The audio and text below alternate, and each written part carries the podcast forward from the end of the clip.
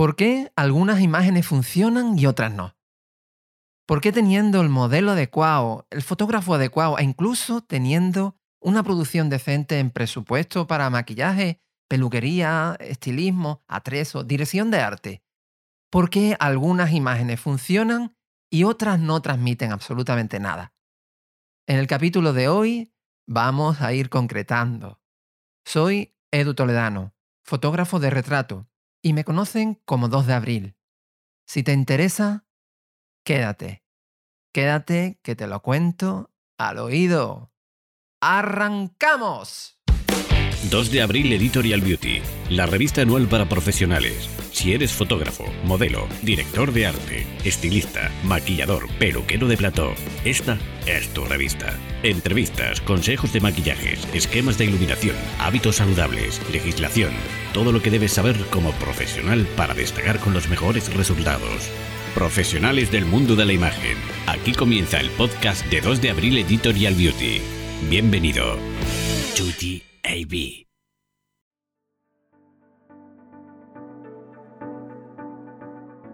Bienvenido al sexto capítulo de la revista 2 de abril Editorial Beauty.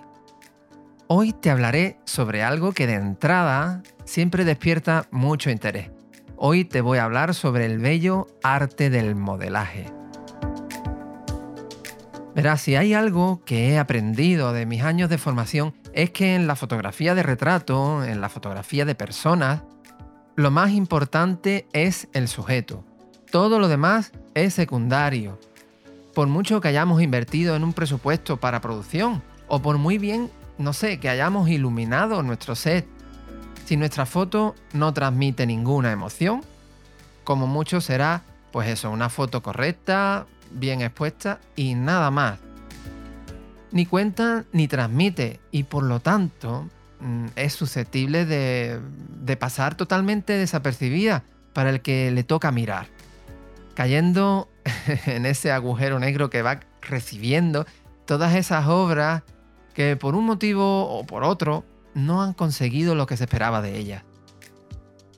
Y aquí te podría enumerar un sinfín de obras, eh, todas esas canciones, pinturas, esculturas, libros, películas, un sinfín de, de obras de distintas disciplinas que van cayendo en el olvido porque no merecen realmente ni un minuto de nuestra atención.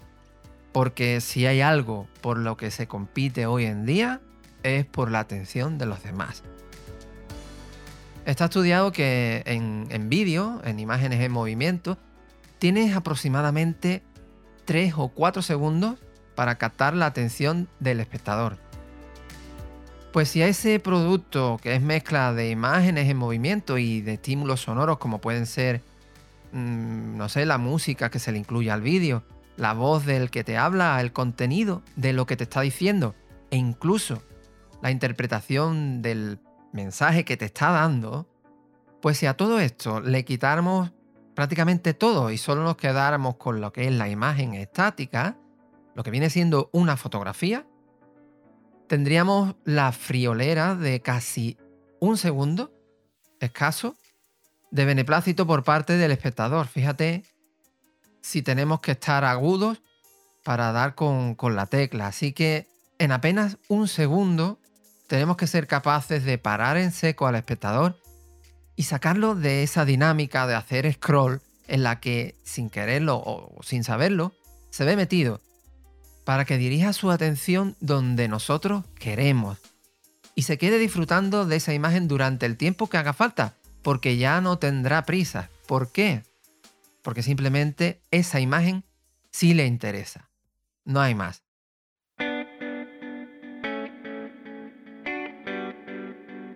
y la buena noticia de todo esto, ¿cuál es? Bueno, pues la noticia es que se puede conseguir, se puede conseguir. Es difícil, pero no imposible, de hecho pasa a diario. Pero como te habrás hecho a la idea, toca trabajarlo y trabajarlo duro. Para ello toca planificar tus sesiones al detalle con todos los miembros de tu equipo. Pero de esto ya hablaremos en otro momento.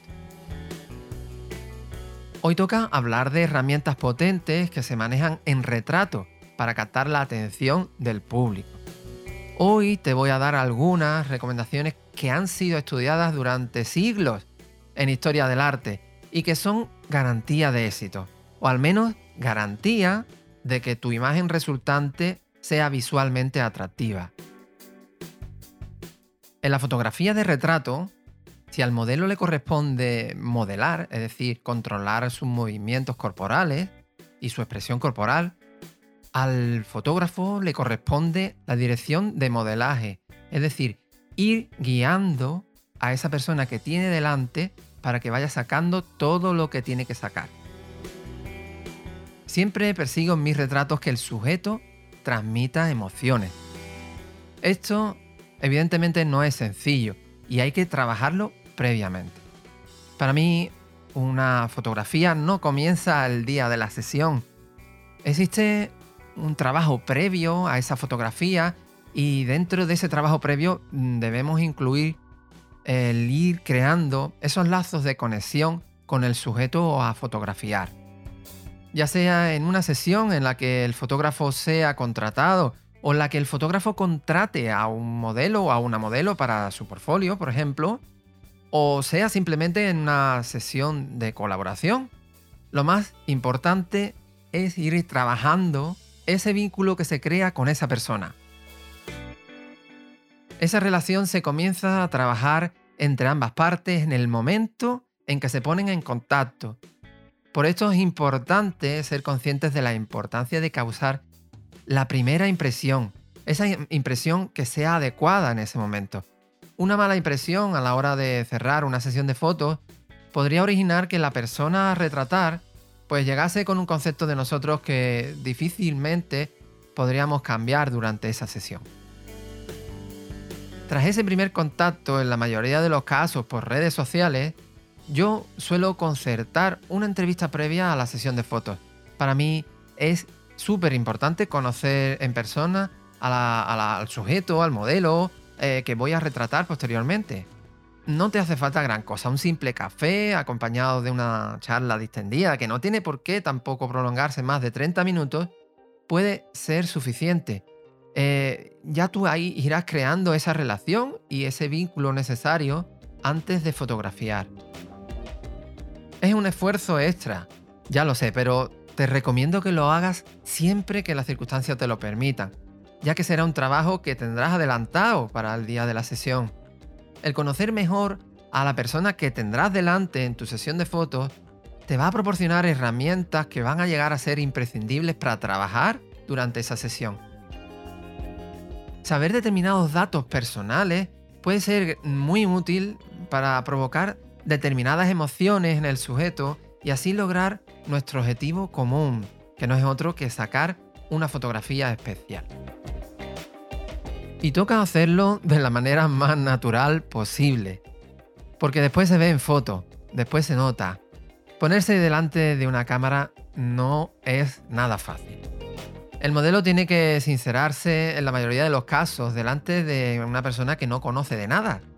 Se tiene que abrir, se tiene que romper, tiene que desnudar su alma delante de una cámara de fotos. Y esto suele suponer, en la mayoría de los casos, algo tremendamente difícil. En un mundo en el que se generan millones y millones de imágenes por segundo, tenemos que ser conscientes de la importancia que tiene el hecho de crear el ambiente adecuado para cada situación. Cada persona a retratar requerirá, pues, mm, un tratamiento diferente y por tanto nuestro trabajo previo para conseguir tal situación será distinto en cada caso si lo que pretendemos es hacer retratos que realmente transmitan y que consigan parar al espectador delante de tu foto, en ese mar gigantesco de imágenes. Si se consigue crear esa relación, la relación adecuada entre ambas partes, tendrás el ambiente de trabajo óptimo para poder desarrollar luego tu sesión de fotografía. Y todo lo demás pasa realmente a un segundo plano no se requerirá nada más. Hay fotos icónicas y que han pasado a la historia con una producción realmente pequeña, pero que tienen una carga emocional impresionante. Recordemos la famosa foto, por ejemplo, de la niña Agana de Steve McCurry. Una simple mirada puede hacer que sobre todo lo demás. En este caso, hablamos de una situación espontánea, que se creó de una forma natural, pero con un buen trabajo previo podremos conseguir evocar esos sentimientos y emociones realmente impactantes en foto. Conectar con nuestro modelo nos garantiza obtener los mejores resultados, pero esto no es fácil. No siempre se consigue conectar. Estoy totalmente convencido de que cuando una foto de retrato no funciona es porque el sujeto no transmite absolutamente nada.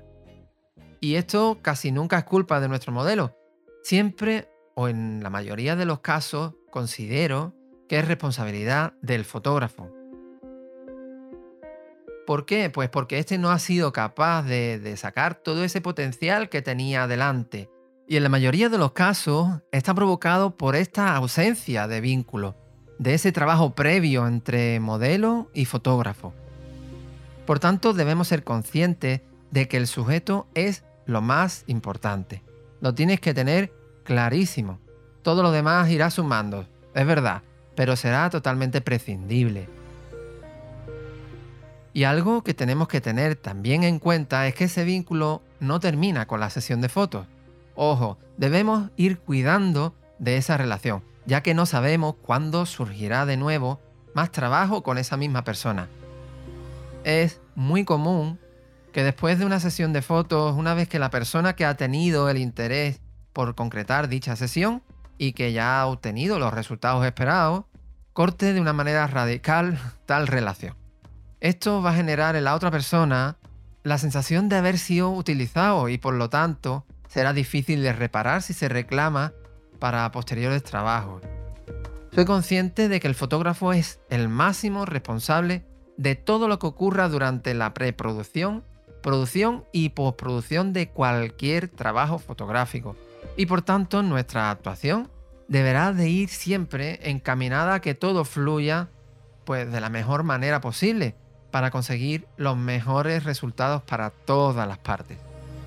Todos trabajamos para un objetivo común que no es más que sacar las mejores fotos posibles. Es por todo esto que merezca la pena invertir nuestro tiempo en llegar a crear el mejor ambiente de trabajo posible. Y todo lo dicho es extensible al resto de compañeros, personal de maquillaje, de peluquería, asistentes, estilistas, etc. Son imprescindibles las conversaciones previas con todos los miembros del equipo. Cuanta más información tengamos de, de cuáles son los objetivos a conseguir, mejores garantías de éxito obtendremos como grupo de trabajo. Al final perseguimos una foto espectacular y si se consigue, será fruto del buen hacer del equipo. Pero no olvidemos que es responsabilidad del fotógrafo el que se consiga o no. Son muchos los factores que pueden influir en que una sesión vaya rodada o que por el contrario se convierta en un auténtico suplicio para todos. Pero de entre las más importantes destaco el dominar la técnica de modelado por parte del modelo y la dirección de modelado por parte del fotógrafo. Una sesión de retrato se divide en, dos partes. Una primera parte técnica en la que el fotógrafo pues ajusta los parámetros de su cámara, los esquemas de iluminación que va a utilizar, coloca todos los elementos que va a ir usando durante su sesión y en la que no es necesario realmente que esté nuestro modelo. Si estuviera presente en esta primera parte, es importante mantenerlo en stand-by, es decir, que nuestro modelo esté en su sitio, pero que esté tranquilo y esté relajado. Por ejemplo, que esté tranquilo y, y repasando con su móvil las poses que más tarde va a utilizar. Mientras que el fotógrafo, por su parte, ajusta todo lo necesario para no ir andando modificando parámetros constantemente y, romper así el ritmo una vez que comience la sesión. De esta forma, nuestro modelo sabrá cuándo ha llegado su momento y la actitud que mostrará después de unos minutos en espera será mucho más intensa. Y esta es la primera parte y una segunda parte mucho más extensa, de expresión corporal y emocional, que es cuando realmente se comienza a trabajar la sesión con el sujeto a retratar. Es en esta fase cuando se trabaja la técnica del modelado en sí. Lo más importante en una foto de retrato es que la actitud de nuestra persona a retratar sea la adecuada. Y esa disposición o esa actitud tendrá que ser acorde con el objetivo que nos hemos marcado al principio. De ahí derivarán otras muchas cosas como pueden ser el maquillaje, la iluminación, el atrezo que vayamos a utilizar.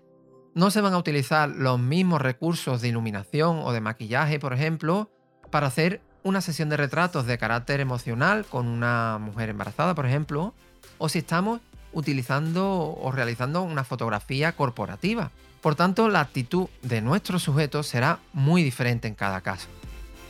Sin la predisposición adecuada, no habrá foto. Tenlo claro. Una vez decidido el, rango emocional en el que nos vamos a mover, comenzaremos nuestra sesión de fotos. El modelo debe sentirse como un actor que interpreta un papel. Esto le va a ayudar a superar la barrera de la vergüenza o del miedo a enfrentarse por primera vez al objetivo de una cámara. O si tiene mucha experiencia le ayudará a romper el hielo y empezar con buen pie. Para esto, el fotógrafo debe recordar de forma clara las emociones que se deben replicar y la expresión corporal que debe emplearse, en muchos casos debiendo reproducir él mismo con gestos o poses concretas. En la mágica relación que se genera entre modelo y fotógrafo durante una sesión de fotos, se puede apreciar distintos estilos de modelado. Hay modelos que caminan solas y que apenas necesitan recibir indicaciones e incluso que no les gusta recibirlas. Por otro lado, hay fotógrafos que están constantemente corrigiendo las poses de su modelo. Puede que consigan con esto hacerlas sentir mal, porque en muchas ocasiones pueden pensar que no están aportando absolutamente nada de su experiencia en el resultado. Y esto puede acabar generando un ambiente enrarecido que quizás no es el mejor para que ambas partes puedan trabajar cómodamente. Para mí lo ideal es un término medio. La modelo debe hacer por su parte un trabajo previo a la sesión y estudiar cuáles son sus puntos fuertes, para no dejar a la improvisación eh, el repertorio de poses que va a emplear en ese momento. Por otra parte, el fotógrafo deberá tener la formación adecuada para saber corregir en todo momento cualquier postura incorrecta de su modelo, pero dejándola fluir en el proceso de su pasado, porque es importante que aporte su manera de entender el proyecto y de esta forma enriquezca el resultado final. Por tanto, esto es un trabajo en equipo, en el que el fotógrafo, en este caso, debe de ejercer como director de orquesta y último responsable de que cada miembro mm, realice su trabajo y que disponga de todo lo necesario para poder llevarlo a cabo en perfectas condiciones.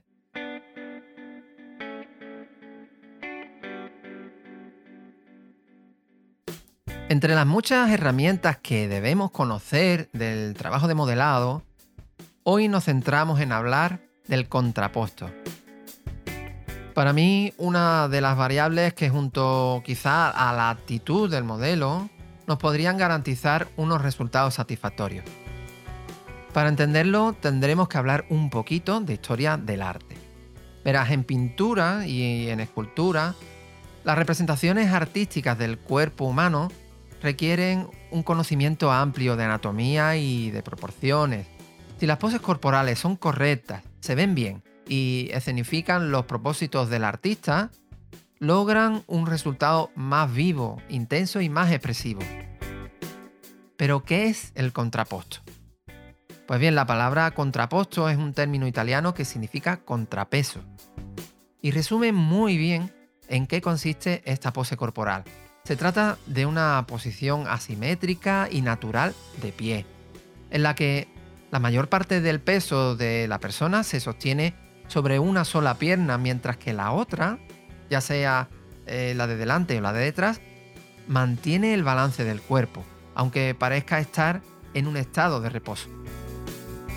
A lo largo de los siglos esta pose ha logrado cautivar porque provoca la mezcla perfecta entre la relajación del cuerpo y el dinamismo del movimiento corporal, marcando gran diferencia cuando la mayoría de las obras se representaban con poses mucho más carentes de movimiento y que se veían sin vida. Hoy en día sigue siendo uno de los recursos más usados por todos los modelos, en cualquiera de las expresiones artísticas que se estudien, y por tanto, para la fotografía como medio de expresión artística no podía ser diferente. Conocer y dominar la técnica del contraposto, tanto a modelos como a fotógrafos, nos puede garantizar como poco una imagen atractiva para que el espectador quede cautivado del equilibrio y también del movimiento que se genera entre la cara y la línea de hombros, y esta a su vez con respecto a las caderas, creando la clásica imagen en forma de S, tan reproducida por artistas desde hace siglos. Simplemente se trata de conseguir que la mirada de nuestra persona a retratar vaya en una dirección, su línea de hombros hacia otra y sus caderas hacia una tercera. Si tienes la ocasión de ir siguiendo este podcast a la vez que vas viendo la revista, eh, podrás dirigirte a la página 41 donde verás un ejemplo de contraposto donde Marina mm, domina la técnica de una forma espectacular, creando una imagen que atrapa al espectador y obligándolo a hacer un recorrido por la imagen en forma de S, otorgándole una belleza que no tendría con otro posado.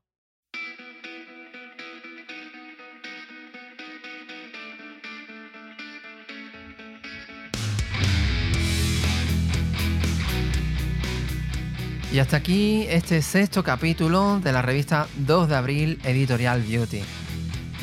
Espero que todo esto te haya resultado interesante. Ahora te pido que con toda esta información tú te hagas tu propia fórmula magistral y que elabores tu propia forma de dirigir y gestionar una sesión con personas, una sesión de retrato. Espero que nos vayamos encontrando habitualmente por aquí. A mí me puedes encontrar en redes sociales como 2 de abril-fotografía y en la web www.editorial2deabril.com, donde también te podrás descargar la revista si todavía no la tienes. Ya sabes que estoy pendiente de cualquier reseña o comentario que me quieras dejar. Y si conoces de alguien a quien le puede interesar toda esta información, no dudes en compartirla. Hay muchísima gente que no tiene recursos para poderse pagar su formación y este tipo de publicaciones está creada para esto. Le puede ayudar muchísimo. Yo estaré encantado de que lo haga. Y la semana que viene toca hablar de moda con una diseñadora que es referencia aquí en el sur de España. No te lo pierdas. Desde el sur del sur me despido de ti. Besos de los de antes. Hablamos.